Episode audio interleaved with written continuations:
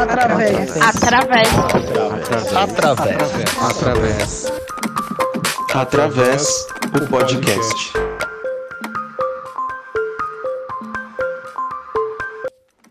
Olá pessoal, tudo bem?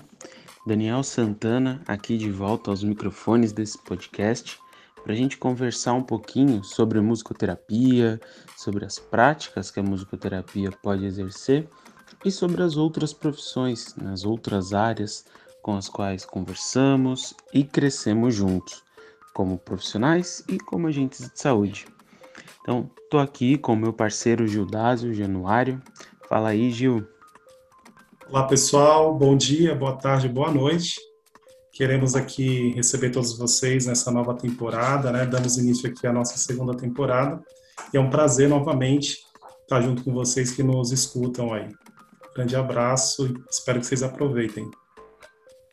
Sim, nesse primeiro episódio a gente vai conversar um pouco com duas pessoas muito especiais, duas pessoas muito importantes no desenvolvimento do trabalho do tema que a gente vai conversar aqui hoje, que é a prática da musicoterapia organizacional. A atuação da musicoterapia junto a empresas, dentro desse ambiente de trabalho, olhando para saúde, para a atuação desses funcionários, para esses trabalhadores. Então, vamos começar pedindo aqui para as nossas convidadas se apresentarem, começando pela Agostinha. Então, conta pra gente, Agostinha, um pouco sobre quem você é, de onde você vem. Então, eu sou psicóloga, eu tenho mestrado na área de administração e o doutorado em psicologia das organizações. Antes de entrar para a área acadêmica, que eu já estou na, na área acadêmica há 20 anos, eu trabalhava em empresa, na área de gestão de pessoas. E quando eu entrei para a área acadêmica, eu comecei a realizar pesquisas voltadas para o âmbito das organizações, em especial tratando a questão da saúde mental no ambiente de trabalho. E por conta da, dessa minha linha de pesquisa, eu recebi um convite de um aluno da graduação em administração, que é a universidade na qual eu ministro é, aulas, não tem o curso de psicologia. Eu, eu dou aula no curso de administração. Então, esse aluno me procurou, que ele tinha formação em música e queria desenvolver o trabalho de conclusão dele na área de musicoterapia se eu topava trabalhar com ele. Ele queria ver a eficácia da música para diminuição do nível de estresse, que é as áreas que eu trabalho, é? um dos temas que eu trabalho de pesquisa. E eu fiquei interessada na, na proposta dele, mas coloquei assim: olha, eu não entendo, eu não conheço nada. Eu preciso compreender e é importante que tenha um musicoterapeuta conosco nesse trabalho, essa é a minha condição. E eles, não, quanto a isso, sem nenhum problema. Já marcou com um musicoterapeuta, nós nos encontramos, ele é, desenvolvia toda a parte técnica, né? o trabalho dele envolveu é, fazer as entrevistas e a identificação sonora, desenvolver o repertório musical, porque nós aplicamos a musicoterapia tanto na forma passiva quanto na forma ativa, no primeiro momento.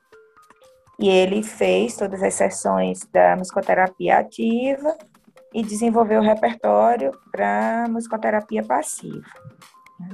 E o trabalho foi feito de forma conjunta. Ele, inclusive, ele orientou esse trabalho. Então, essa foi a minha primeira experiência eu me encantei com, com a musicoterapia e por conta desse trabalho eu já desenvolvi dois outros trabalhos também, utilizando a musicoterapia como uma intervenção para diminuir algum sofrimento mental dentro da organização, ou estresse, ou burnout, né? Então, que são as áreas que realmente eu, eu desenvolvo. Então, nas três experiências na qual eu já trabalhei, nós fizemos é, na forma de quase experimento. É, a gente aplicou primeiro um instrumento para medir o nível de saúde mental, colocou a intervenção, no caso a música, musicoterapia, e depois mediu novamente a, a, a, o estresse ou o burnout. E nos três casos a gente recebe, é, identificou progressos bem significativos. E eu estou cada vez mais encantada com essa, com essa temática. Eu acho que eu acabei falando demais e entrando em outros aspectos. Não, sem problemas. Foi uma introdução muito bacana em que você já trouxe tanto a sua área de atuação quanto o seu primeiro contato e inspiração para desenvolver esse trabalho com a musicoterapia. Muito obrigado, muito bacana poder conhecer esse pedaço da sua história aqui com a gente.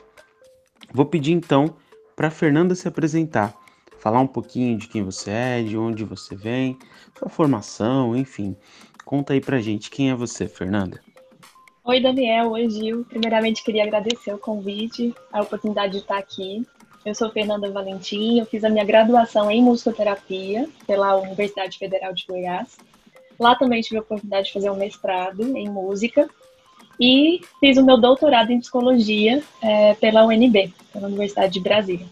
Atualmente, eu sou professora e coordenadora do curso de musicoterapia da UFG e sou responsável pela disciplina de musicoterapia organizacional. É, pensando um pouco na minha trajetória, desde que eu saí da universidade, eu tive muito interesse na área organizacional e fiz algumas ações musicoterapêuticas em diferentes empresas, tanto públicas quanto privadas, de 2006, quando eu formei, até 2012.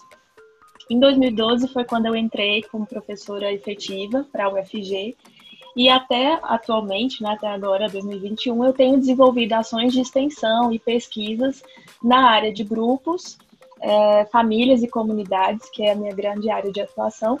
E quando se pensa em grupos, aí entra a musicoterapia organizacional também.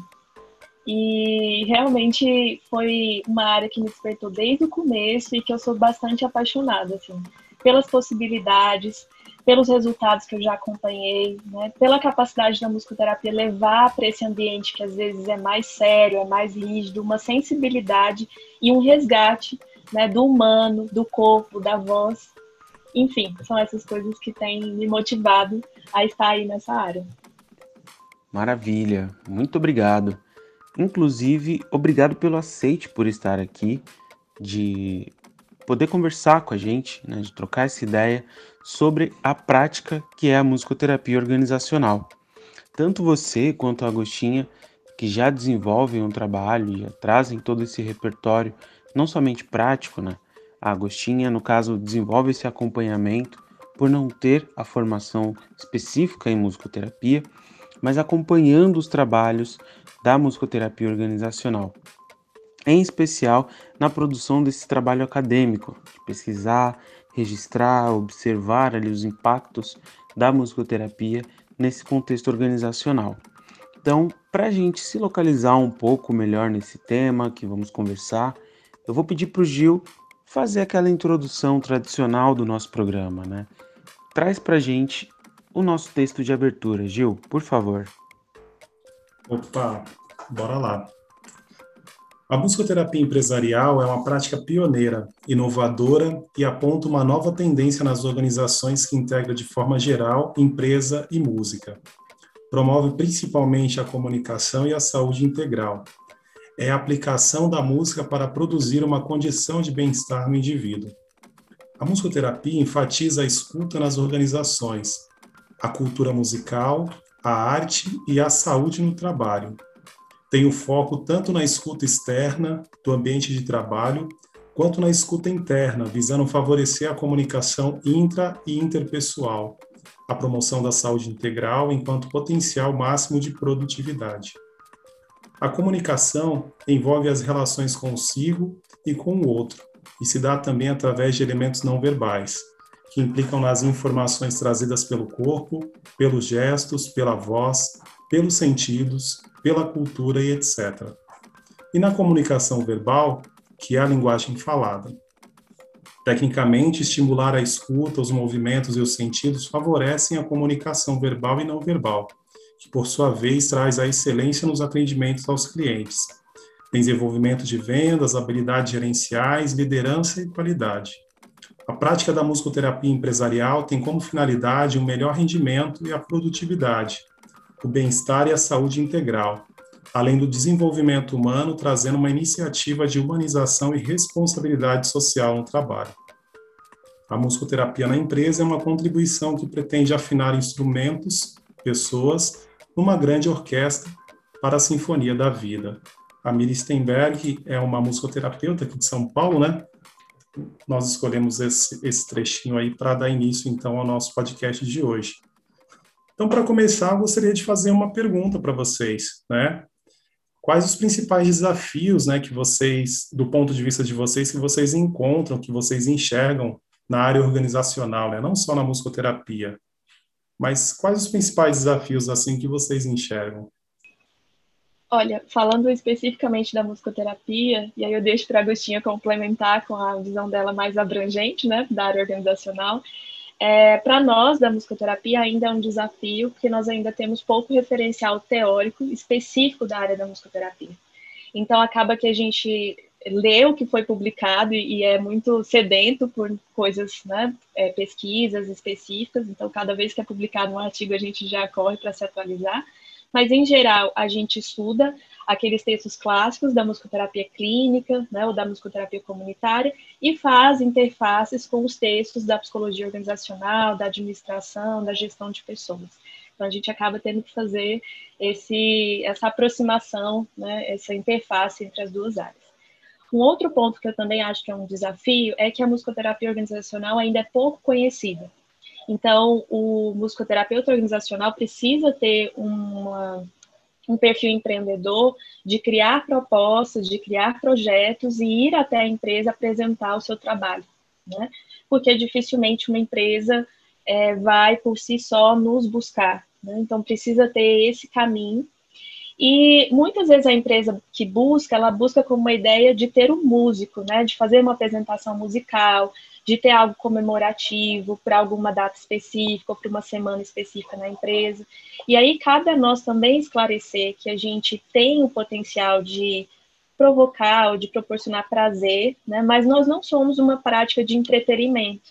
Então, cada vez que a gente faz uma intervenção, a gente provoca assim uma melhora da qualidade de vida porque promove interação no grupo ou promove um bem-estar, mas além disso, a gente tem a capacidade de fazer uma leitura do grupo, né, que pode ser depois aproveitada para os gestores entender qual é o perfil desse grupo, o que precisa ser trabalhado, né? Então, muitas das intervenções mais pontuais vão servir para um levantamento, um diagnóstico daquele grupo, daquela empresa. Né? E as intervenções mais longas podem, de fato, já trabalhar com essas demandas num primeiro momento levantadas através das produções musicais, do canto, da expressão é, corporal, ou seja, dessa linguagem outra que é tão autêntica, né? Que às vezes a verbal fica ali mais é, racionalizada, mais no controle. Né? Então, acho que esses são dois desafios que eu identifico é, para estar na área organizacional. Isso. Complementando o que a Fernanda falou, além dessa dificuldade de encontrar material, e isso desde o primeiro trabalho, que foi em 2014, o Lucas, que era o orientando, ele tinha muita dificuldade, né? Então, ele entrou em, em, em grupos de, de conversa sobre a temática, e aí, quando nós terminamos o nosso trabalho, ele entrou em contato comigo e disse: professora, tem gente de fora, de outros países, pedindo para traduzir o artigo da gente, porque tem uma carência muito grande de material na área. E nós sentimos isso na pele. Hoje mesmo ainda tem muito pouca coisa escrita. Né? E aí, Fernanda tocou num ponto importante. É, ela estava falando e eu, e eu pensando, quais são as maiores dificuldades? Eu eu, eu volto muito para minha área, que é a área de pesquisa.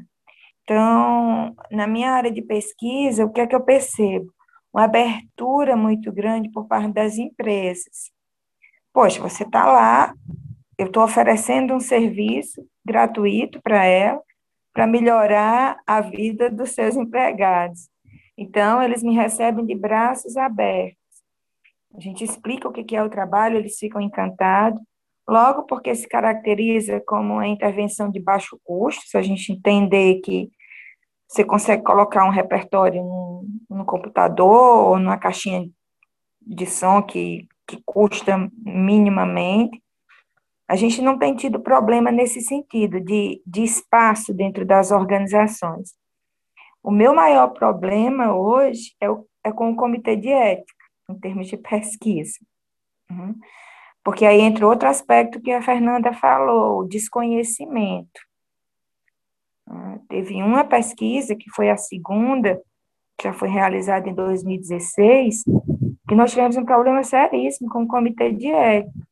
Eles barraram porque simplesmente eles não entendiam como é que a coisa ia funcionar. E aí eu tive que chamar as pessoas, membros, o, o, o coordenador do comitê de ética, eu digo, olha, é uma coisa tão simples, aí eu, fui explicar para ele o que, que era o trabalho, como é que funcionava a musicoterapia passiva, porque na cabeça dele a gente ia colocar um fone de ouvido em cada um e ia forçar eles a ouvir algo que eles não queriam. E aí eu comecei explicando a questão da identidade sonora, e como é que ia funcionar para que eles entendessem. Ou seja, por uma questão tão simples de falta de entendimento, a gente acabou atrasando a nossa pesquisa em dois meses.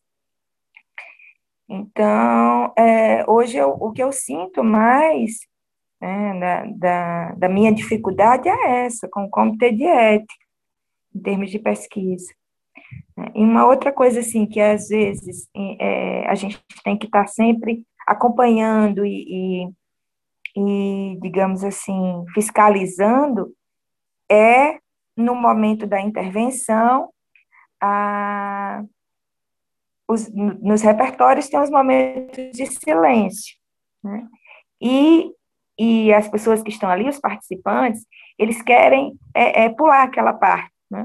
Eles não entendem que o silêncio faz, é, é, faz parte do processo, que ele é necessário.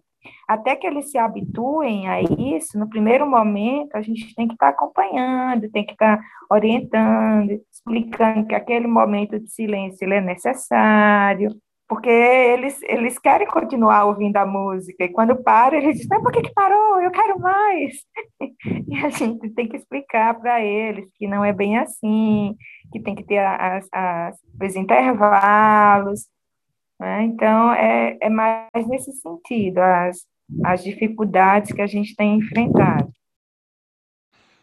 É bem interessante observar não somente esse desenvolvimento do trabalho de vocês, toda a ampliação que vocês trazem na própria produção de conteúdo, como até já foi mencionado, esse conteúdo tão escasso que acaba tornando um desafio, ampliando esse desafio na hora de executar a própria prática. Mas eu queria até entender um pouquinho desse processo, tendo em vista essa escassez de conteúdo, às vezes um problema ali de entendimento, seja esse, essa dificuldade de entendimento para aprovar um projeto de pesquisa ou para explicar para as pessoas que estão participando daquela pesquisa o que que vai ser feito ou como isso vai se desenvolver. Eu queria saber um pouco de vocês como é que foi a construção desses caminhos. Se vocês conseguiram ou construíram esses projetos inspirados em algum teórico ou alguma teórica específicos. Como é que foi essa construção? A Fernanda até comentou sobre pegar alguns relatos, alguns trabalhos e conteúdos da musicoterapia comunitária e social, mesclar isso com alguns teóricos da psicologia organizacional então, eu queria saber um pouco melhor como é que foi essa estruturação e, no caso, como vocês ainda seguem estudando, como seguem pesquisando sobre, como é que se dá essa estrutura, principalmente diante dessa escassez de conteúdos? Como é que isso acontece? É, eu me lembro que quando eu comecei a buscar é, pessoas que estavam trabalhando, né? A Miriam Steinberg era uma delas, então todos os textos que ela tinha publicado até então eu comecei a ler. O Alexandre Ariza, que é um também musicoterapeuta que se formou na UFG, fez uma pesquisa tanto na graduação quanto no mestrado, com uma equipe de vendas. é, a Cristiane Oliveira, que inclusive não só publicou o TCC dela nessa área, mas foi a primeira pessoa em que eu fui atrás buscar.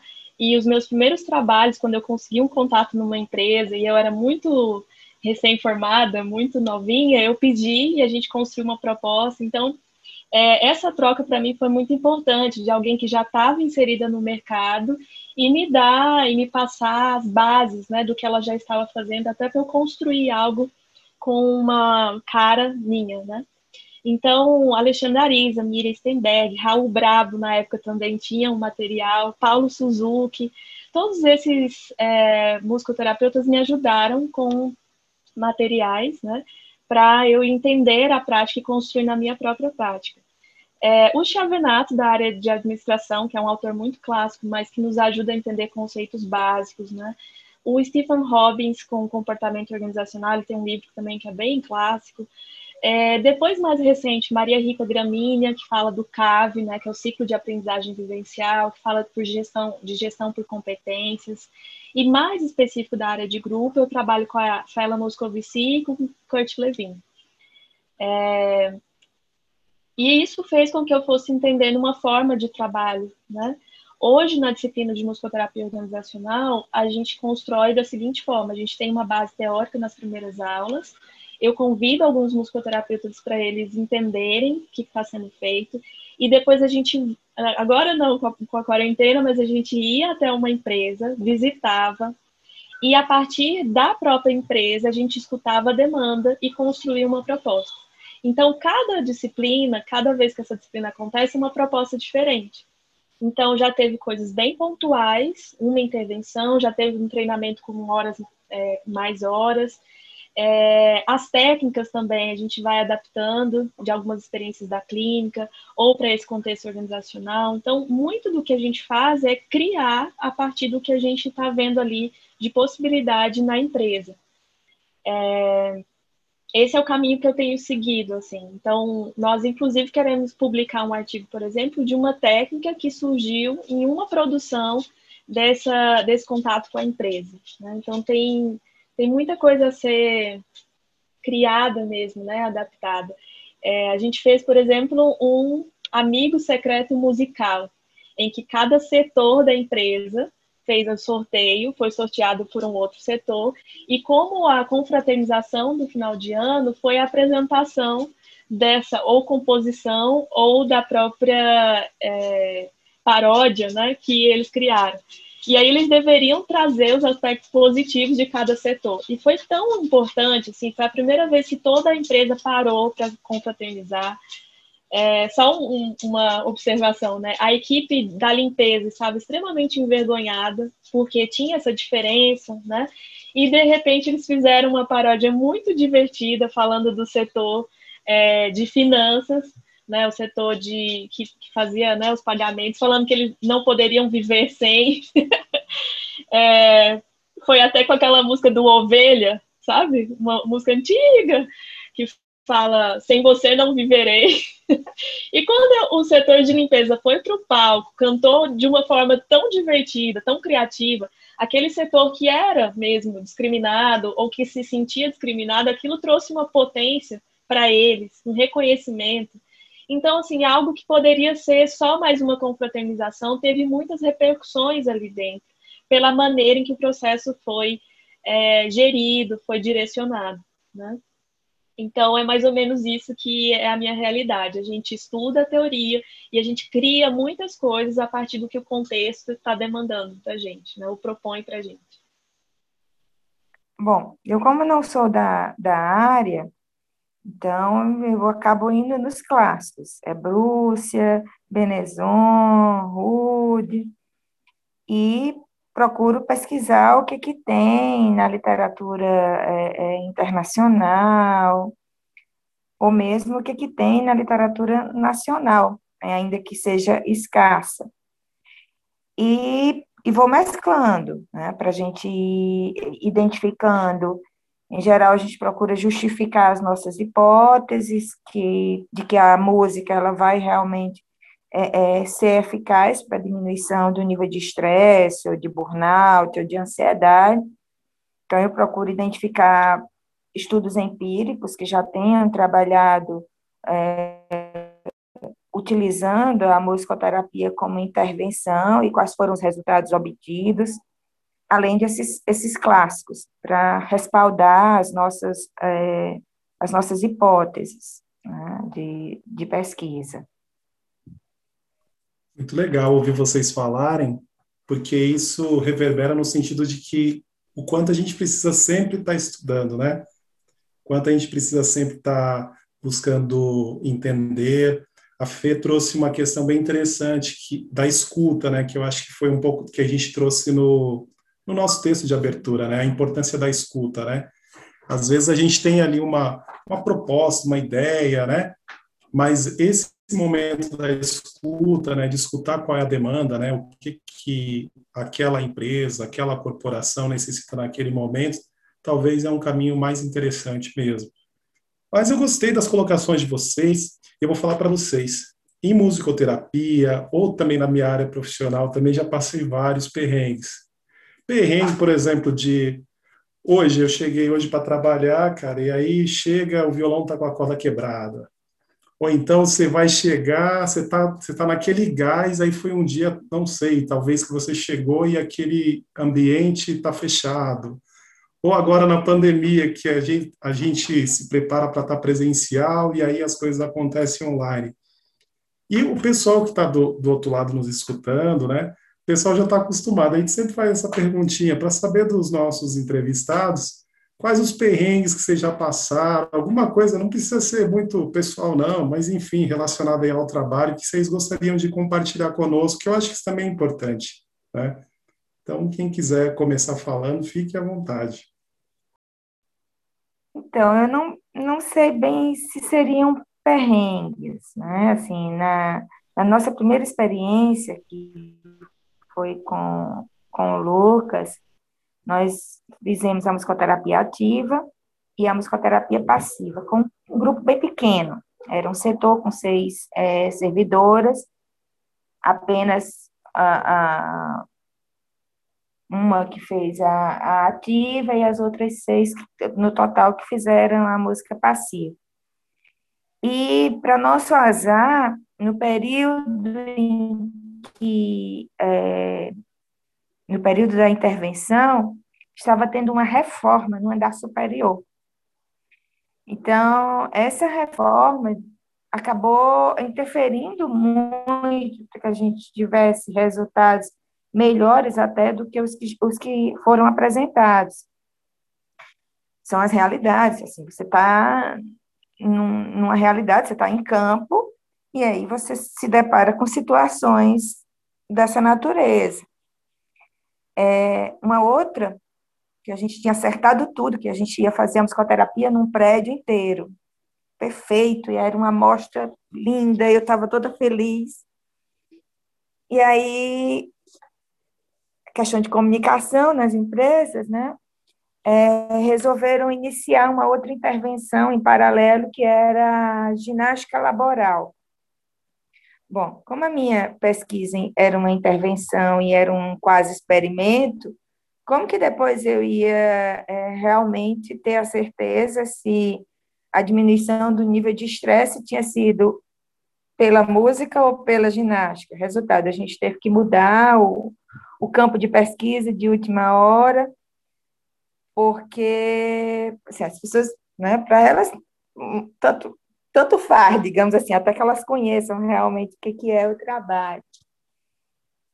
E aí é, foram mais ou menos nesse, nesse nível, assim, é a gente lidar com as particularidades e a realidade de cada organização, no sentido de um quase experimento, você não tem como controlar todas as variáveis, e às vezes você se depara com essa situação como nesse mesmo setor inicial, que eram quais seis, muitas vezes elas não podiam estar em sala, porque tinham que fazer ah, trabalhos é, de campo. Então, a questão da assiduidade, da frequência, então, isso acabava também interferindo. Então, lidar com essas, com essas variáveis que você não pode controlar no contexto de trabalho tem sido a, a nossa maior preocupação, né? Porque no final das contas a gente quer realmente é, é, comprovar a eficácia da musicoterapia e essas variáveis acabam dificultando, interferindo de alguma maneira que a gente consiga alcançar o melhor resultado. Bom, do meu lado aqui eu estava lembrando de algumas engraçadas, é, como o Gil falou aí. É, na época em que eu fui casar, eu fui numa empresa de fotografia e eu saí de lá pensando que eu ia fechar com a empresa e apenas o meu álbum de fotografia, né, do casamento, e acabei fechando com eles uma permuta em que eu fiz um trabalho com todos os é, colaboradores da empresa. E foi um dos trabalhos em que eu é, fui melhor remunerada na área organizacional. É, mas foi muito engraçado, porque o, o, a pessoa que me atendeu, ele era o próprio dono da empresa e, assim, um ótimo vendedor, né? E aí, no momento em que eu fui pôr o meu preço, eu não tinha experiência. Eu acho que, para a gente, enquanto terapeuta, é um desafio entrar na área organizacional, mas já é um desafio na clínica a gente colocar e negociar preço. Né? Imagina quando a gente está à frente de um vendedor profissional. E em algum momento eu fiz um, uma, uma proposta para ele, algo assim: se 60 horas é, é esse valor, 40 horas é esse valor. Aí ele falou: Fernanda, me dá esse negócio aqui, isso aí não tá certo, não. Você tem que aumentar esse preço aqui para você poder ganhar o lucro e tal. Ou seja, ele me ensinou a como fazer, a, calcular o preço e ele mesmo pagou mais caro para ele próprio. e foi uma situação que eu fiquei muito envergonhada de não dar conta de negociar, mas ao mesmo tempo ele me ensinou muito nesse nesse ponto de saber calcular o preço, saber até onde você pode reduzir para você não ter prejuízo. Então, foi. E hoje, até hoje, eu olho para o meu álbum de casamento com muito carinho, lembrando que foi fruto de um trabalho de musicoterapia organizacional. Mas teve outras situações também. Eu trabalhei, por exemplo, fiz intervenção, cheguei para fazer um trabalho de musicoterapia com caminhoneiros. E aí fiz o planejamento, organizei tudo, as técnicas, levei o material. Quando eu cheguei lá e me deparei, assim, a maioria homem, e aquele estereótipo, né, de que o caminhoneiro é muito bruto, não, não... Aí eu pensei, gente, isso aqui não vai funcionar. Por que, que eu fiz isso? ah, meu Deus. E aí, quando eu comecei, eu estava completamente enganada, assim, eles entraram, se movimentaram, cantaram. Então, às vezes, a gente vai ainda com preconceito ou com medo das pessoas não, entrar, não entrarem né, na proposta. E foi um trabalho muito bonito, assim, em que depois eles pediram para a gente voltar, porque realmente faltava essa sensibilização, esse espaço para que as emoções pudessem ser compartilhadas também nesse ambiente de trabalho que às vezes é tão árduo, né? E, e sem essas possibilidades de troca.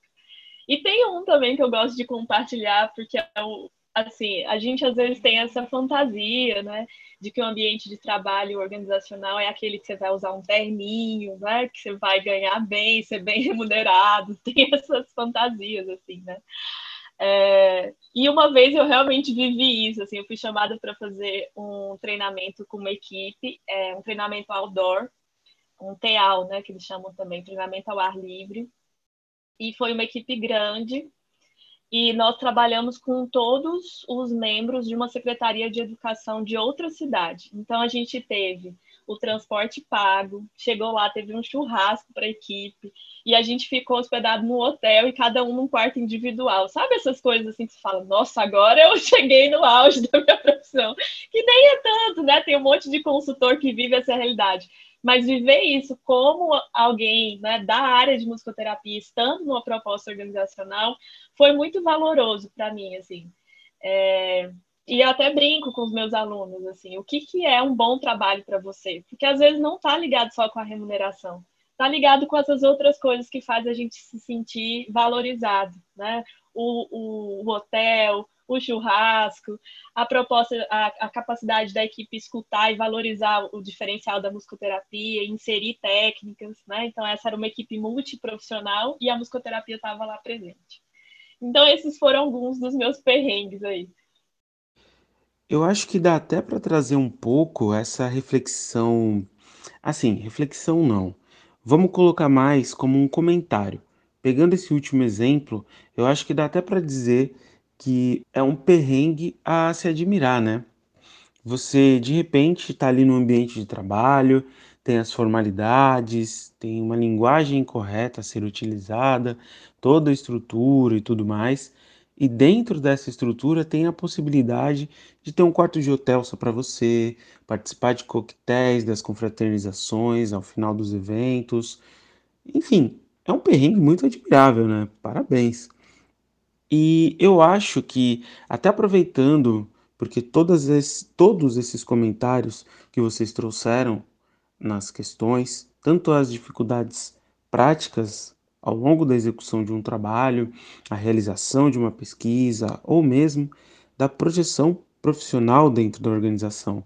Porque, realmente, como você falou, Fernanda, ao falar ou pensar na musicoterapia organizacional, pode ser que não que seja isso uma regra, tá? Não vamos colocar aqui como uma regra, mas pode ser muito fácil de pensar nessa questão, mas é, esse visual mais corporativo, digamos que essa estética corporativa com um caráter mais sóbrio, uma roupa social, as formalidades no próprio tratamento ali entre as pessoas com as quais estamos negociando e trabalhando toda a cordialidade que se tem.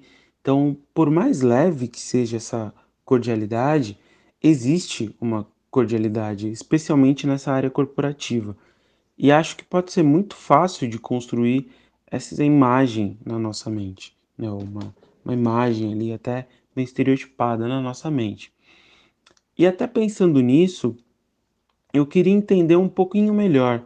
A Agostinho explicou um pouco quando ela se apresentou falou sobre como ela conheceu a musicoterapia organizacional, mas eu queria entender um pouco melhor de vocês sobre a motivação para mergulhar ainda mais nessa área.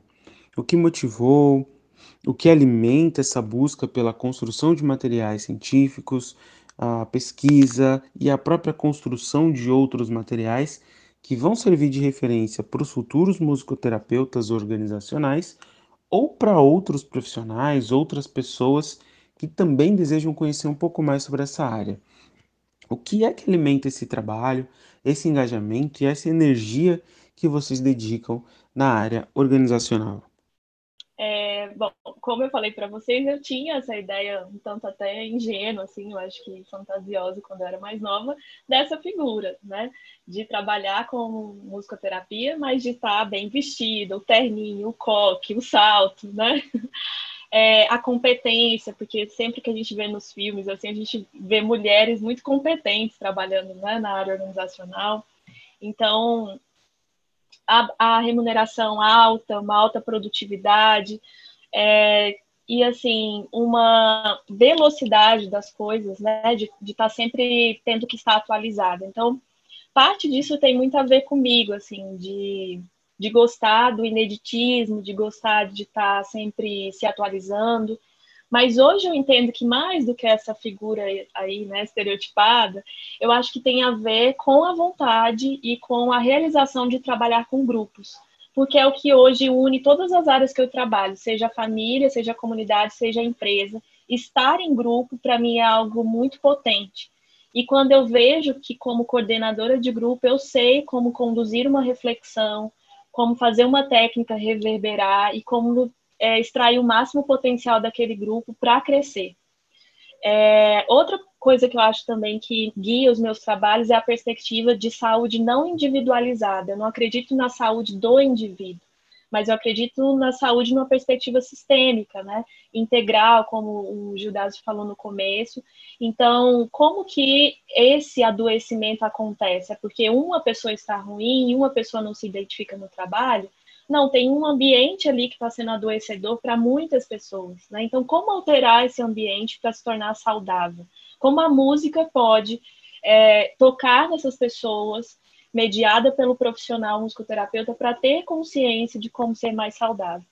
E hoje eu estou na figura de coordenação do curso de musicoterapia que acaba me desafiando nessa gestão, né? Seja para mediar as relações entre alunos e professores, é, seja no alcance de metas, na produção de resultados, na gestão dos recursos, né?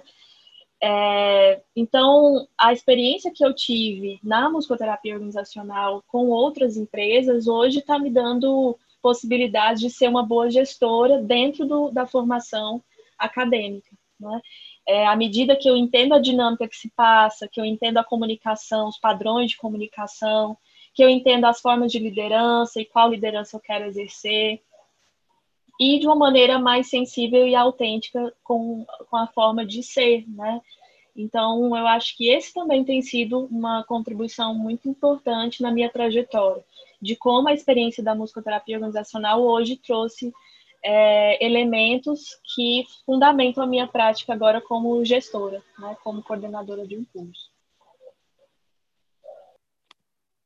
Bem, a minha formação foi na, no, no caminho inverso. Primeiro, eu comecei nas organizações, atuei em organizações diversas, então conheci a realidade bem das organizações e nunca tive uma visão romântica do que é estar nas organizações. Eu sempre brinco muito que eu que eu fui uma psicóloga muito prostituída, porque eu sempre trabalhei muito na área organizacional e eu tenho uma cabeça muito prática, muito pragmática. E eu adquiri isso desde a época das organizações. Hoje eu dou aula de gestão e eu passo isso. Eu digo, olha, não é uma visão romântica, mas é uma importância de vocês como gestores precisam se preocupar com pessoas dentro das organizações, não por serem bonzinhos, mas se vocês não fizerem isso, vocês não vão conseguir alcançar resultado algum. Então, eu, eu, a, minha, a minha conversa é, é nesse nível. Então, assim, a minha visão de organização tanto veio dos, dos estudos, mas da minha prática na área de gestão de pessoas. Foram 10 anos trabalhando em organizações. E a musicoterapia, ela veio assim, o que estava faltando, eu trabalhava muito de identificar causas de adoecimento, de fazer um diagnóstico para ver como é que estava o nível de adoecimento, diagnóstico para ver como é que estava o clima organizacional. E eu apresentava esses resultados e era sempre aquela coisa. E agora? Na minha cabeça, bom, meu papel era de apresentar o resultado, de dar o diagnóstico, agora não é comigo. E a música, ela vem assim como a, a, a sensação de que eu tenho com, com esse trabalho com a musicoterapia, é que é possível ser feito algo mais depois da pesquisa. Assim, eu dei o diagnóstico, ofereci o resultado, ok, mas agora eu também posso propor é, é, uma intervenção que antes eu ficava. E agora? Eu também ficava. E agora? O que, que eu vou fazer com isso? Esse nível de adoecimento aqui, o que é que eu faço em relação a isso? Né? Então, a, a, quando eu estava nas organizações, eu trabalhava outros tipos de intervenção, mas quando eu saí das organizações entrei no meio acadêmico, mais na área de pesquisa, ficava faltando esse, e agora, o que, que eu vou fazer? E a música, ela meio que veio é, é, suprir um pouco dessa lacuna, né, de quando eu por exemplo, esse último trabalho que eu estou realizando agora é com servidores de uma penitenciária federal. E eu apresentei o resultado. Primeiro, eu fiz uma entrevista bem demorada com cada gestor, apresentei os resultados, e quando eu terminei, eles me perguntaram: e agora? Daí eu propus algumas intervenções, dentre elas a musicoterapia, que já é a minha, minha quarta experiência, só que, infelizmente, em virtude da pandemia, a gente está tendo problemas, porque muitos servidores estão fazendo home office. Então, como é a musicoterapia passiva, por conta do ambiente lá, é, não é possível, inclusive, ser aplicado em todas as, as unidades administrativas, só em algumas, né? É, a gente acabou tá tendo um problema de, de realmente realizar a musicoterapia nesse ambiente específico.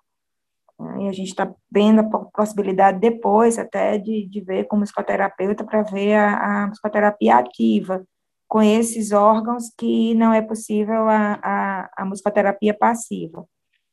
Então, é, ela veio, para mim, a música terapia veio nessa, nessa ideia, assim. Agora eu posso propor algo mais, e depois de três é, é, estudos empíricos, eu posso dizer que realmente a coisa funciona, né? E eu, eu fico cada vez mais encantada com o trabalho do que é possível ser feito. Né? Eu queria só comentar uma questão, é, dois pontos que a Agostinha trouxe na fala dela. É, eu acho muito interessante esse pragmatismo que o ambiente organizacional traz para gente que está muito acostumado a trabalhar em ambientes terapêuticos, né?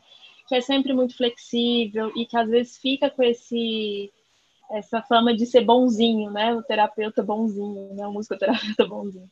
E eu me lembro de uma vez que a gente foi visitar uma empresa que era em outro município, não era em Goiânia, e logo na, na entrada eu já tinha avisado, todos os alunos levem documentos, né? E uma aluna esqueceu, não tinha nenhum documento de identificação, e a empresa era muito rigorosa nesse protocolo de entrada de pessoas, né? Pra, tinha que fazer um cadastro e tinha que apresentar documento. E essa essa aluna esqueceu, começou a chorar, ligou para pai, ligou para mãe, não conseguiu o documento e ela não entrou, não fez a visita.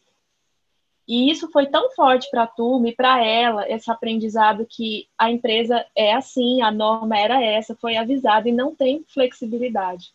Porque às vezes nos campos de estágio outros sempre dá um jeito, sempre tem uma coisa mais leve. E no dia que isso foi feito dentro da empresa, eu acho que para eles chocaram muito assim é essa a prática do, da empresa, não tem negociação, né?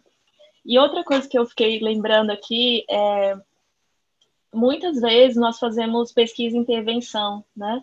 A gente é pesquisador e também musicoterapeuta, e eu acho que é uma das pesquisas mais interessantes, pensando em métodos, né? Porque a gente pode é, atender e investigar como foi esse atendimento, essas, é, esse, essa intervenção. Mas, ao mesmo tempo, eu estou lembrando de um trabalho que eu fiz com uma aluna, que inclusive virou um capítulo de livro, que é sobre gestão de conflitos é, em empresas através de um treinamento de musicoterapia.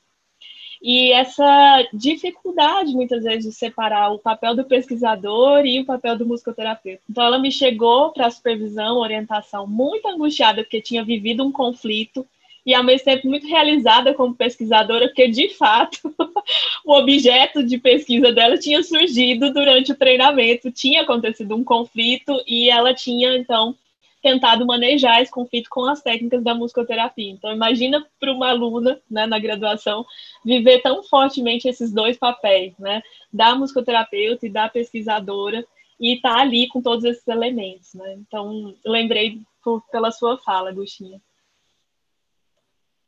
Gente, eu estou aqui viajando o que vocês falaram, fiquei aqui anotando. É, Agostinha traz essa questão da o quanto é importante, né, a pesquisa, mas para além disso, é escutar alguém que, que não é do, do nosso clã, vamos dizer assim, da musicoterapia, falando da musicoterapia assim, com esse carinho, né, com essa, enfim, com esse respeito, isso é muito, muito bacana e muito bom ter você aqui, escutar você falar, né? E do mesmo jeito a Fernanda falando desse sujeito, né? E esse sujeito que ele é integral, né? É um sujeito que perpassa a empresa. Nós temos um sujeito hoje que não é mais aquela aquela geração que é, é baby boomer, né? Que chegava na empresa e ficava até se aposentar, né? Mas nós temos uma geração que é uma geração um pouco diferente, né? mas é um sujeito integral que, para além da empresa, também vive a sua vida com seus conflitos, com, as, com seus desafios, né? E vocês começaram a tocar num ponto também que eu ia fazer uma outra pergunta que não está no script, mas vamos ver se dá, dá para fazer essa pergunta depois. E vocês trouxeram aqui as questões da, da pandemia, né? E o quanto tem sido o impacto da pandemia no trabalho de vocês, né? E aí, talvez eu possa antecipar minha pergunta no sentido de que como como vocês enxergam, por exemplo, porque dentro da empresa também tem esse pragmatismo também de avaliação, né? Avaliação de resultado, como que esse funcionário se beneficiou dessa prática e como que vocês veem nesse processo de avaliação a partir daquilo que muitas vezes as pessoas trazem na fala ou trazem, enfim, de outras formas, como que vocês conseguem captar essas essa fala do, da pessoa, eu fiquei interessante, eu fiquei pensando aqui na, na música do, é, do Ovelha que você trouxe, o pessoal da, da, da limpeza que em algum momento mobilizou alguma coisa que está para além da empresa nessas pessoas, né? E como essas pessoas depois tra trazem isso no seu discurso, como que é, é oferecer uma música, oferecer algo para o outro que não necessariamente é um produto, né? Mas enfim, então voltando, então falei um monte de coisa.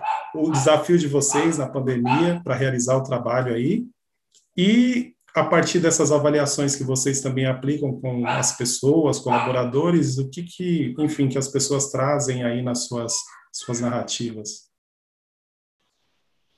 Bom, é, pensando um pouquinho na pandemia, é, eu como professora, como pesquisadora que né, atuo nessa área organizacional, é, eu procurei logo um curso que eu achei bem interessante, é, é até da Sociedade Brasileira de Dinâmica de Grupo, um, um curso de gestão de grupos virtuais. E foi bem importante para mim para entender como que está sendo essas transformações. Acho que o grande desafio da área organizacional é como manter uma equipe motivada, integrada, mesmo sem ter o encontro presencial, o cafezinho, o olho no olho, né? Aquilo que nos liga enquanto pessoa que nos faz acreditar no trabalho. É, acho que tem uma lógica aí que precisa ser mudada e que muitas empresas ainda não se adaptaram. É, o desafio do líder de entender que não é mais o controle, não é o horário de chegada, o horário de saída, mas é a, a capacidade de produzir envolvimento e comprometimento, porque cada um está com seus desafios em casa, né? Seja filho, seja adoecimento, né? A fadiga, o cansaço e o sofrimento hoje, principalmente de nós brasileiros, é muito intenso, né? Então acho que a gente tem e agora eu falo como professora também, coordenadora do curso, é muito triste assim, você tá em aula e de repente um aluno compartilhar com você que perdeu a mãe, que perdeu o pai e que não consegue apresentar aquele trabalho ou fazer aquela intervenção porque está muito sensibilizado com aquela perda, né?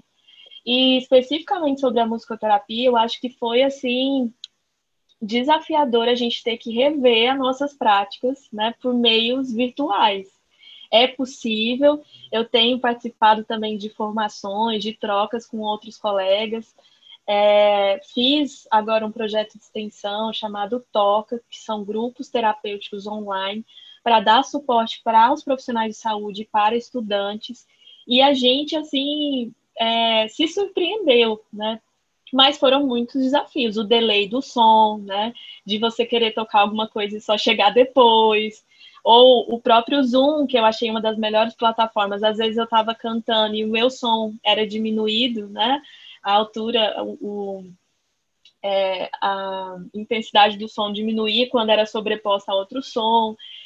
É, outras formas de corporalidade, porque a gente na musicoterapia é sempre muito junto, do toque, do afeto, né?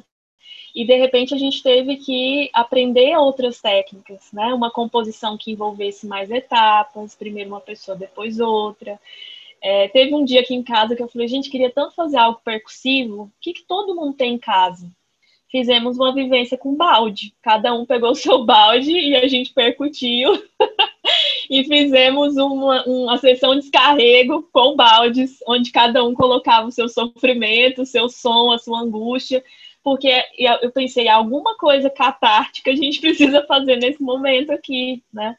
E depois foi muito interessante, assim, como as pessoas conseguiram entender que não necessariamente elas precisam de um formato é, estruturado de música, né? Então, a gente trazer essa ideia, que eu acho que é a essência da musicoterapia para o virtual, é, foi muito rico, né? E aí eu falava, a escuta musicoterapêutica agora é pelo pelo nosso áudio, é por esse quadradinho, né? Então, o que, que tem atrás que essa pessoa me mostra? O que, que tem ali no quarto que ela está me apontando? O que, que tem nessa voz que está diferente ou que tem outra modulação, né? Então, a nossa escuta foi ficando mais apurada por esse meio.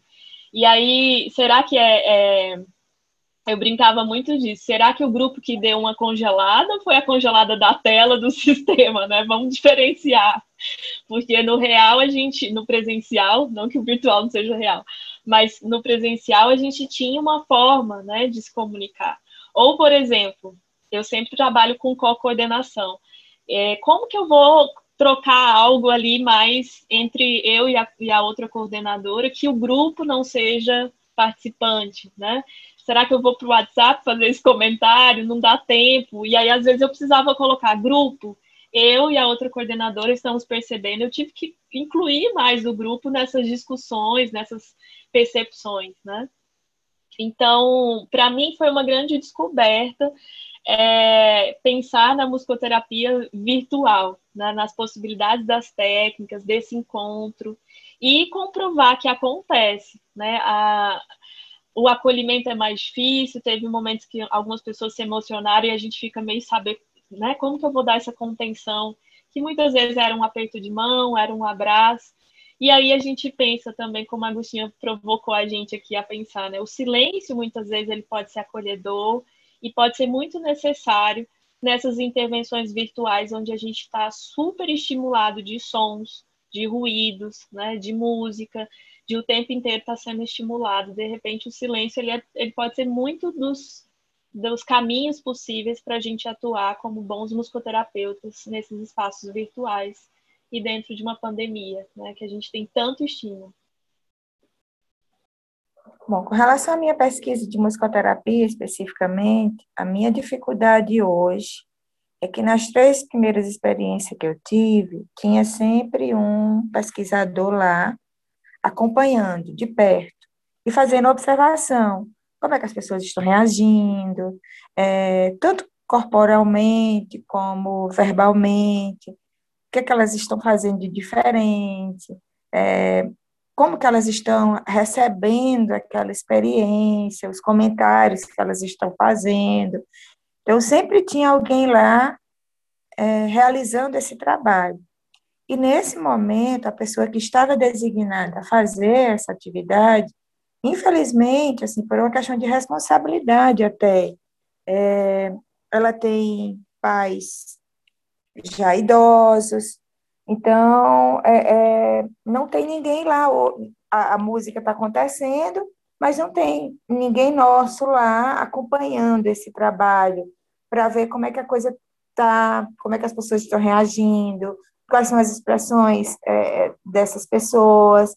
Então, isso para mim está sendo uma dificuldade, né? porque a, a, nas três anteriores a gente escutava depoimentos as pessoas de repente estão trabalhando e começavam a dançar, ou é, tinham uma, uma, interação diferente com o grupo, e, e, e, até a gente comparava de como é que ele era antes da, da, da intervenção musicoterápica.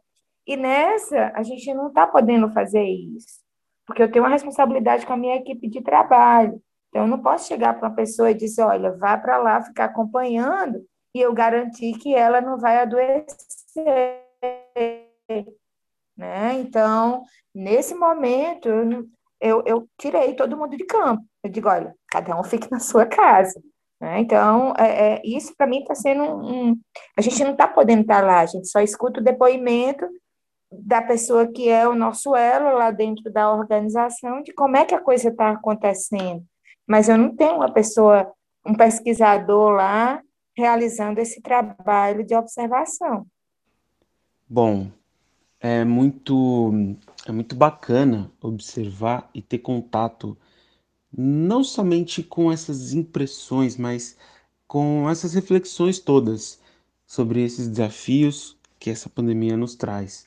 Como se já não bastasse o desafio diário da própria vida, da nossa sobrevivência, do nosso cuidado, desse autocuidado e também do cuidado com o outro, a partir dos protocolos, das orientações, das precauções, conseguir ter esse olhar e principalmente estruturar esse olhar para a nossa prática profissional também é um ponto muito importante. É algo muito importante de se ter contato, tanto nessa estruturação e pesquisa, sobre como isso impacta. Por exemplo, começar a se ajustar com as ferramentas digitais, conseguir fazer uma leitura sobre a colocação dos silêncios nas intervenções que são realizadas, se esse silêncio é decorrente de uma falha do aplicativo ou se é algo da própria pessoa. Né? O que, que esse silêncio traz como conteúdo, como mensagem? Esse é um silêncio de organização, um silêncio de reflexão dessa pessoa sobre o que está sendo vivido, tentando ali entender aquela experiência, ou é um silêncio de rejeição, um silêncio de afastamento, de bloqueio. Esse apurar a escuta é algo que impacta muito diretamente e que, ao mesmo tempo, é muito importante, não só na prática diária, nas intervenções que são feitas ali como musicoterapeuta, mas também nas próprias relações. Entendo e acredito que isso acaba se expandindo também, não só com relação à escuta do outro, mas também sobre nós mesmos. Como que a gente vai lidando com tudo isso, se observando mais. Da mesma forma, a questão do cuidado sobre as estruturas, é, não apenas o cuidado, né, mas todos os ajustes que a gente precisa fazer nas estruturas que a gente elabora para realizar uma intervenção, para realizar ali uma pesquisa. Então eu confesso que eu estou bastante feliz, estou bastante emocionado de realizar essa conversa aqui com vocês. Estou, inclusive, aprendendo muito aqui. Né? Sei que o papo está muito bom, mas até para a gente já ir se organizando para os nossos momentos finais, para não estender e acabar criando ali mais uma série, que inclusive poderia muito bem acontecer, uma série específica sobre a musicoterapia organizacional. Eu acho que tem muito conteúdo aí para a gente conversar, né? Mas, para a gente já ir se encaminhando para os nossos momentos finais, eu queria pedir para vocês tentarem, pelo menos, sintetizar aqui para a gente o que seria exatamente ou como vocês descreveriam essa prática de musicoterapia organizacional. O que, que é isso? A gente conversou sobre um monte de coisa aqui, né? Sobre os desafios, sobre os trabalhos que já foram executados. Mas se fosse possível sintetizar a musicoterapia organizacional, como vocês fariam essa síntese? Então, vamos lá é, de maneira bem pragmática, eu vejo a musicoterapia como uma prática ou uma tecnologia leve, de baixo custo, né, e que tem uma, uma, digamos assim, um potencial de alcançar excelentes resultados em termos de saúde mental. Pelo menos é onde eu posso falar, que é o que eu é, tenho vivenciado.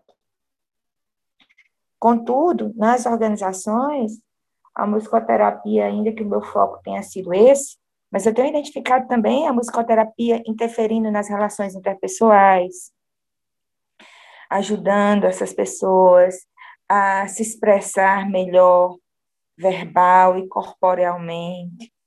E isso é, acaba repercutindo também no cliente desse indivíduo. Né? Ah, uma das minhas experiências foi no hospital, numa maternidade.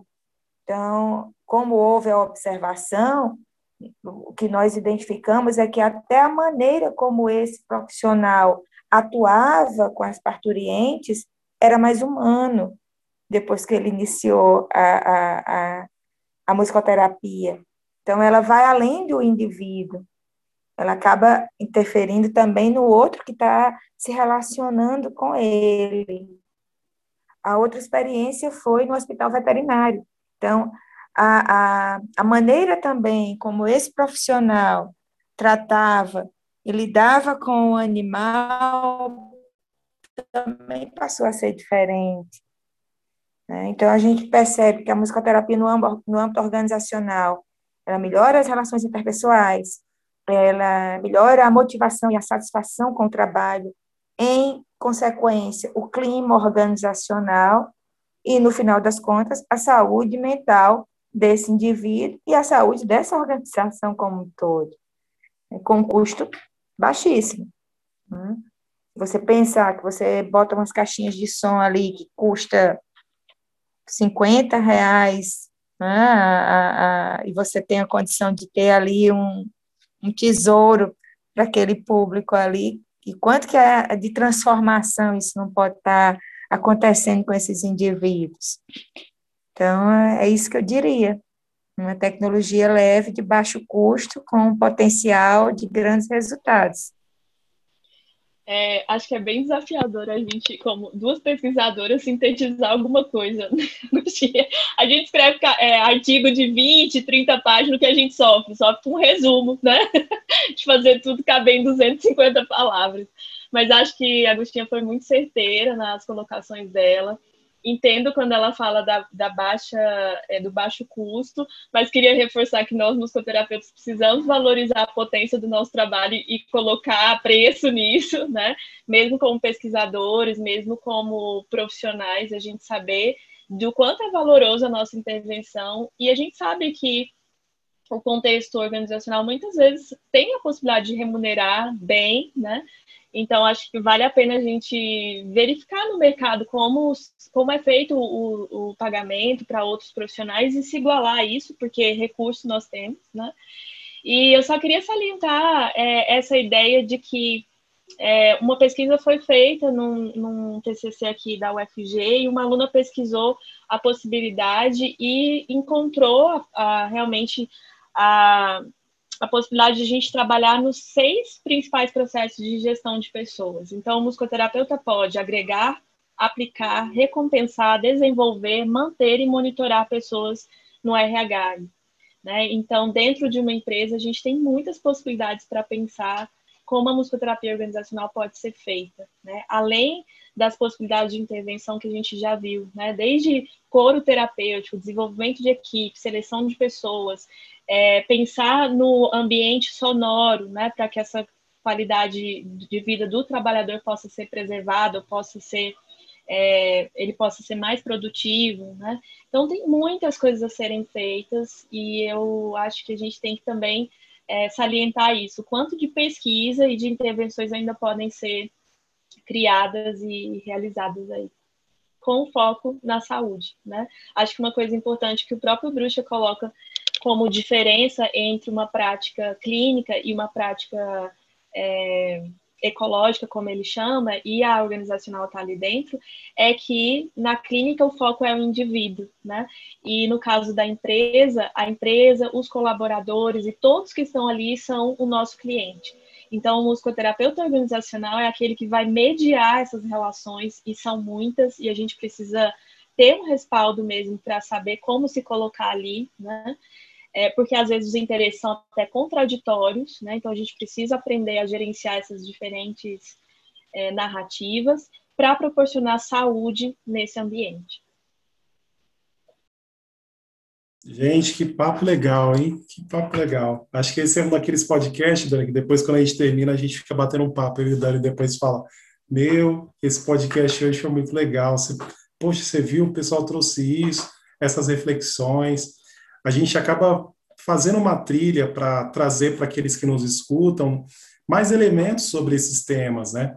E a gente percebe que aquilo que a gente desenha ou pensa extrapola, né? Como vocês muito bem disseram, né? Que o trabalho ele extrapola muitas vezes a empresa, né? E vai para a comunidade, vai para a família, enfim, vai para o mundo, né? É, aqui eu só, eu só vou fazer as considerações finais aqui de agradecer vocês pela disponibilidade de estar com a gente, de partilhar um pouco do tempo, porque tempo é precioso, né? E vocês estarem aqui conosco é motivo de muita alegria, né? Foi de verdade, de coração, um, um podcast diferente, muito bacana de, de fazer, de bater esse papo com vocês.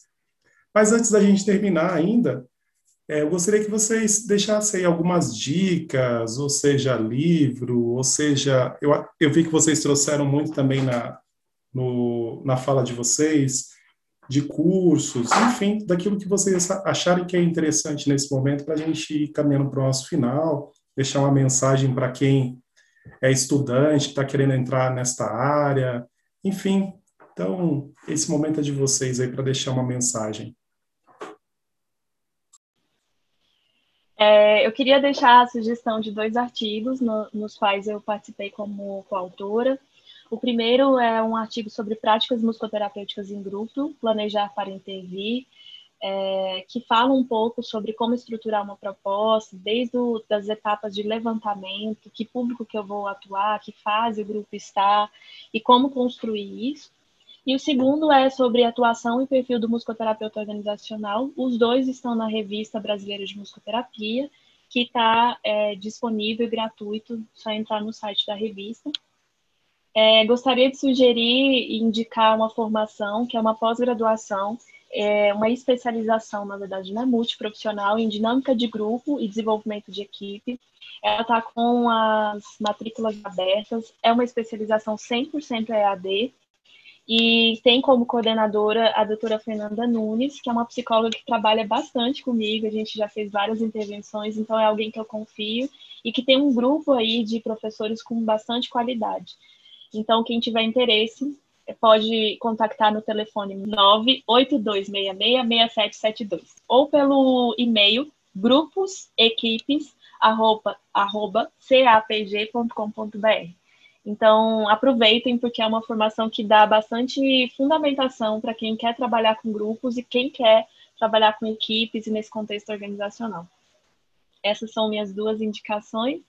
É, eu queria deixar um recado, é, porque essa disciplina que eu dou, ela é ministrada no último período, no oitavo período de musicoterapia. E alguns alunos passam, às vezes, o curso inteiro achando que não tem perfil para musicoterapia e só quando eles fazem essa disciplina que eles se encantam com a possibilidade de trabalhar com uma área que não necessariamente vai ter pessoas com necessidades especiais ou com alguma patologia, embora a gente saiba que exista na organização esse perfil também, mas é um outro tipo de intervenção. Então, eu acho que é muito saudável, assim, é muito esclarecedor e talvez esse podcast pode dar essa é, dica, né, para quem está na graduação, que não se prenda apenas às áreas mais clássicas da musicoterapia. Às vezes você não se identifica trabalhar com autismo ou dentro de um hospital psiquiátrico ou um hospital oncológico, mas você se vê trabalhando numa organização, trabalhando com grupos, com desenvolvimento de equipes. Então, saiba que a musicoterapia também é o seu lugar e você pode continuar a sua formação e pode ter um outro perfil de atuação. Né? Você não precisa necessariamente estar nesses lugares é, ditos, né, considerados clássicos, para estar nessa profissão. E para finalizar, eu queria muito agradecer a presença, é, a, a, abertura de vocês por esse espaço. É, para mim também foi uma conversa muito gostosa. Eu saio daqui também com várias ideias e é muito bonito, Agostinha, ver alguém que, que reconhece a musicoterapia. Isso para mim também foi valoroso, assim alguém que é da pesquisa, que não é necessariamente musicoterapeuta, reconhecendo esse lugar. Porque às vezes a gente tem luta tanto, né, para entrar em espaços, para explicar, e é muito bom quando a gente escuta e tem esse feedback. Obrigada também. Obrigada, meninos, por esse trabalho tão bacana do podcast. Bom, indicação de leitura, eu não teria muita coisa, assim, de imediato não está me vindo, né? Eu estou com algumas. O Daniel tinha até me perguntado a respeito disso. Eu estou com um livro que está saindo esse ano, um e-book, que, que é uma coletânea de artigos, e dentre eles tem dois, que é experiências com a musicoterapia organizacional. É um livro que fala sobre saúde e sofrimento mental no, no trabalho. E tem dois artigos que é de musicoterapia, né? um que aconteceu no ambiente universitário, com servidores técnicos administrativos, a musicoterapia é, passiva, e o outro em, que foi esse com os profissionais de enfermagem, numa maternidade. Então, tem o livro, na verdade, ele aborda questões de saúde mental, então cada capítulo fala um pouco dessa questão de saúde mental, ou então de, de ações de qualidade de vida no trabalho, e dois é voltado para a questão da musicoterapia organizacional. Né? Então, de imediato, o que eu estou conseguindo me lembrar voltado para essa área seria isso. Né? É, eu até depois, Fernanda, quero trocar figurinha contigo, porque vou querer mais, muito provável, é bem provável que você tenha mais material até do que do que eu e vai ser um suporte muito bom. E acho que é interessante a gente fazer essa troca aí. Ah, né? que ótimo! Eu, então, já fica aí a, a quero depois pegar contigo o teu contato para a gente conversar né? De repente, a possibilidade da gente fazer um, um trabalho conjunto. Vai ser um prazer, Agostinho. Ok? Eu agradeço demais a, a o convite. É, foi foi uma, uma conversa muito gostosa, leve, né? e, e, eu acho que a gente passaria aqui a noite todinha falando sobre essa temática sem nenhum problema. A gente que agradece. Reforço aqui, até como o Gil disse, né, o fato que com certeza esse vai ser mais um daqueles episódios que vamos ficar um tempão conversando depois que finalizarmos aqui sobre as inspirações, sobre as impressões que tivemos e principalmente sobre a gratidão que a gente tem de poder não só desenvolver esse projeto, mas poder participar dessas conversas tão interessantes e tão enriquecedoras, que esclarecem fortalecem a própria musicoterapia, né, que é a nossa área de formação. Mas que também cria e amplia, né, a partir dessas conversas, as conexões que a musicoterapia tem com outras áreas parceiras, né, com outras pessoas interessadas.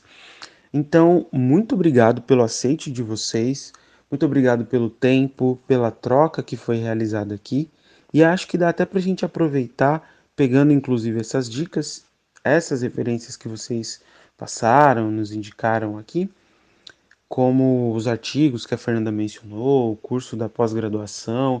A gente pode até aproveitar e deixar o link de acesso para esses materiais já no, na descrição do podcast, né, para quem está nos ouvindo poder acessar e ter contato com esse material de uma forma mais rápida, mais direta. E até aproveito para fazer o convite, né, disponibilidade aqui, caso seja interessante, caso você possa, você queira, Agostinha, quando o e-book que você mencionou estiver pronto, se você puder, se quiser compartilhar com a gente, a gente auxilia nessa divulgação para que os nossos ouvintes também possam saber sobre esse material e acessá-lo posteriormente, tá bom? Dani, a gente não pode deixar de passar. É, enfim, temos aqui duas psicólogas aí, né? A Fê também do doutorado e a nossa colega também que é psicóloga. E no nosso inconsciente aqui, a gente está no mês de março, que é o mês dedicado à mulher, né? E ter duas mulheres aqui falando de um tema de empresa, onde historicamente sempre foi um espaço ocupado por homens e tal, ter duas mulheres trazendo é, pensamentos, reflexões, e aí eu estou falando do ponto de vista mesmo lá da empresa, de atuação, né? Isso é muito importante. A gente vê que ainda precisa muito ser feito, né? De, de a mulher ter mais espaço, né? Mais espaço e a mulher ser o que ela quiser ser, né? Fazer aquilo que ela gosta de fazer. Então, nosso muito obrigado a vocês aqui que estão representando as mulheres, né? Para não ser piegas não, né? Piegas não, mas de verdade, eu acho que é, é simbólico e é também marca, né? porque a gente passa aí de uma história toda marcada por uma questão machista e tal, e ver que mulheres estão sendo protagonistas de histórias em vários lugares, é, nesse Brasilzão afora, isso é muito bacana. Pesquisando, né? Que isso é muito, muito interessante. Então, mais uma vez, muito obrigado por ter vocês aqui.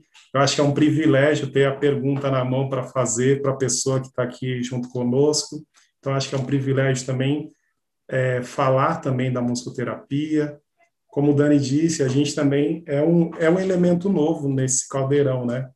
É, de setembro para cá que a gente começou a fazer podcast e é algo novo também de tentar levar para as pessoas também coisas da melhor qualidade, né? Ver pessoas aqui de um alto gabarito conversando com a gente, trocando uma ideia, como vocês falaram, de uma forma leve, né? De uma forma descontraída e respeitosa.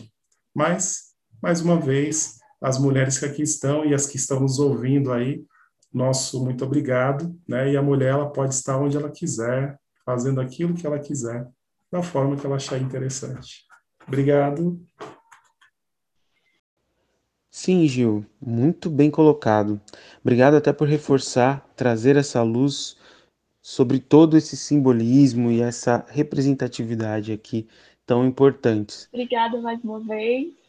Que bom escutar isso, a lembrança do Dia da Mulher. Tinha até esquecido desse dia. então, gente, muito obrigado a vocês que estiveram aqui conosco nessa conversa. Muito obrigado também a vocês que estão nos ouvindo, que nos acompanham e nos dão essa força, né, que se interessam por todo esse conteúdo que a gente está produzindo. A gente faz aqui com muito cuidado, muito carinho, muita dedicação para trazer um conteúdo bacana para vocês. Só reforçando, então a gente já está de volta, né? Iniciamos aqui a nossa segunda temporada, marcando esse início com essa conversa sobre a musicoterapia organizacional e ainda temos bastante conversa para fazer, para realizar aí ao longo dessa temporada, tá? Muitos temas bacanas, muitos convidados interessantes que vamos trazer aqui.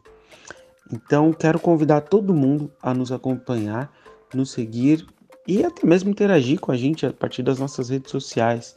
Né? Vocês nos encontram no Instagram, no Facebook, como Através ou Podcast. Lembrando que através a gente escreve com a letra Z no final, tá? Então, procurando nas redes sociais, vocês podem nos encontrar e ter acesso a conteúdos sobre esse episódio, sobre episódios anteriores, as dicas né, que foram passadas aqui em alguns outros momentos, outras curiosidades, informações que vão complementar essa nossa conversa, tá bom? Além disso, Lembramos que o nosso podcast está disponível nas principais plataformas de áudio, como Spotify, Deezer, Apple e Google Podcast. Então, todos os episódios da primeira temporada estão disponíveis lá para vocês poderem ouvir, acessar quando quiserem.